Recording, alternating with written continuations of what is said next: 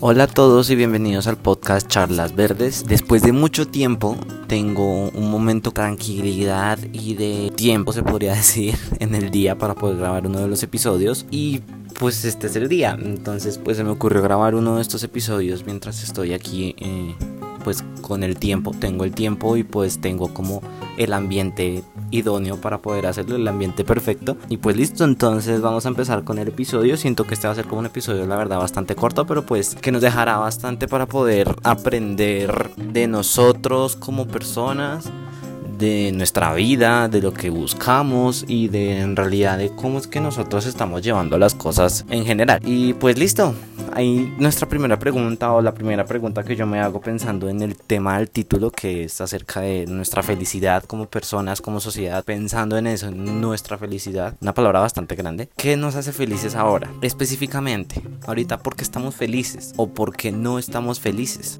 muchas personas en general intentan pensar en el hecho de que la felicidad siempre va a estar cuando haya dinero. Y en parte eso no es falso, porque el dinero facilita muchas cosas. Si bien para algunas personas el dinero no es la felicidad, la verdad es que si te aligera el paso, por decirlo así. Digamos, el dinero de alguna manera te da cierto, ciertas facilidades con las que tú puedes correr y puedes buscar tu felicidad. Obviamente esto depende mucho de cómo uno sea manejando dinero, ¿no? Porque puede ser como muchos ejemplos de muchos actores, de muchos cantantes que por el exceso de dinero pues han tenido pues muchos problemas y muchos conflictos internos y pues de drogas y que se pierden básicamente entre toda esa facilidad que te puede dar el dinero. Pero el dinero es un medio para algunos puede que sí sea la felicidad, para algunos puede que la felicidad no esté como en tener una familia o en tener una pareja, sino la felicidad está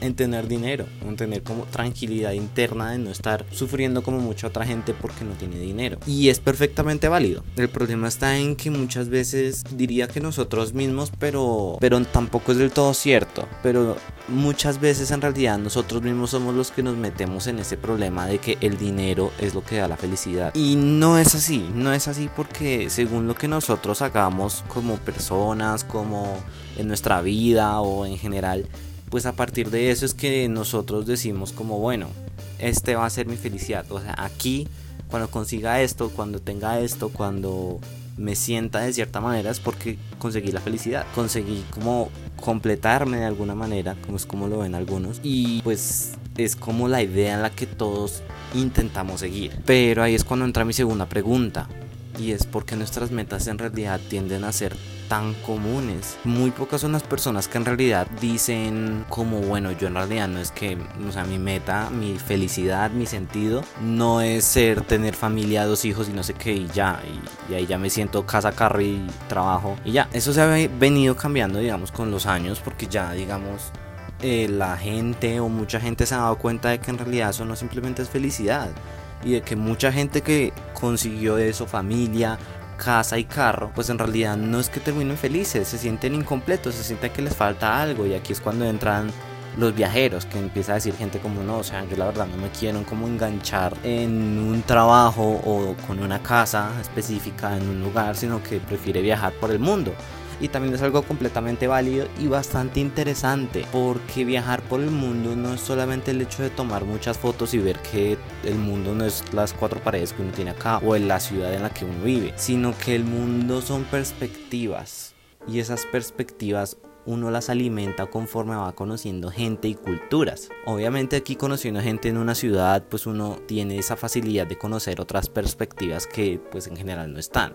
más que todo en ciudades principales, digamos, en, cuando, en cuanto son pueblos o ciudades muy, muy pequeñas, en donde se podría decir que se conocen todos con todo, pues no es como, como que no aplica tanto la situación. Pero en lo que son grandes ciudades o viajar por el mundo, que ya es como una meta mucho más allá y que necesita mucho dinero también, pues es una forma de poder ver el mundo y de poder encontrar también como esa felicidad. Porque tampoco podemos quedarnos viajando por todo el mundo toda la vida. No podemos, todos envejecemos, todos en algún momento nos podemos podría pasar algo y después qué. Y ese punto de vista es el que nos mantiene o que digamos mucha gente tiene de poder viajar y de poder conocer, de poder ver perspectivas, de poder ver nuevos mundos. Y digamos, desde mi punto de vista mucha gente generalmente podría hacer eso más por el hecho de conocer y de poder encontrar una ciudad o un país en la que de verdad se identifique. Porque para nadie es un secreto que no a todos nos gusta donde vivimos. O sea, los colombianos sabrán que tenemos muchos problemas en realidad como país y que en realidad eso no nos gusta y que intentamos cambiarlos, pero, pero siempre pasa algo, se podría decir. Siempre hay un problema y siempre está pasando esa situación. Y muchos han decidido es eso, como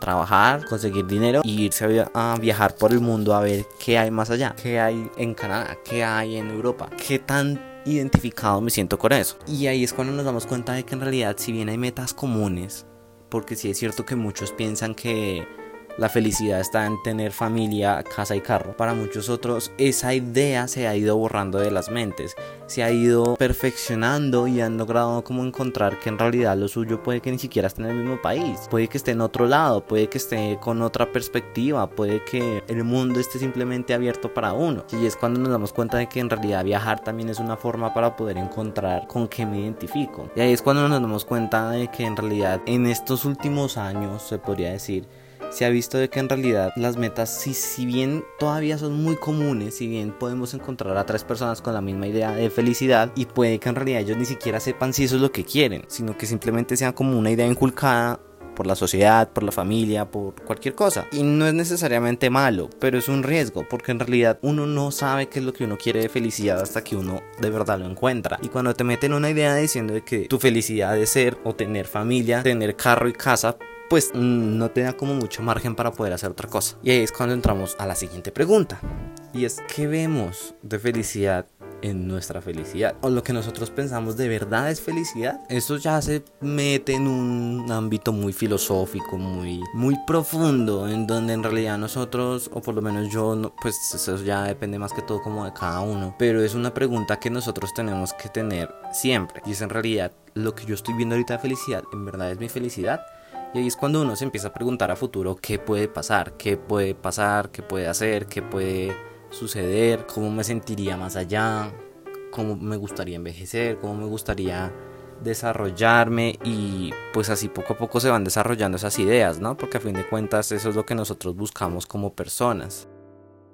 Nuestro mundo muchas veces está con ideas que no son las correctas, por decirlo así, o ideas que no van dirigidas hacia lo que nosotros queremos como personas, se podría decir, como nuestra meta en nuestra vida. Eso muchas veces se lo han cargado de tergiversar, de dañar, de enchuecar lo que es nuestra propia sociedad, nuestras propias, nuestras propias ideas, nuestras perspectivas, nuestro todo se podría decir. ¿Por qué? Por la sencilla razón de que en realidad las empresas se han encargado muchas veces de darte la idea de que en realidad la felicidad está cuando tú compras cosas. Digamos, es la idea más grande y es la idea que más se repite, que más se repite, tanto para bien como para mal, porque pues obviamente no soy el primero que toca el tema de que la felicidad no está en comprar cosas, pero tampoco soy el primero con la idea de que es posible de que eso, de que para mucha gente comprar cosas, tener cosas, es la felicidad de ellos, porque no podemos cerrarnos y decir de que esa es una felicidad errónea, en realidad hay gente que sí les gusta y son felices así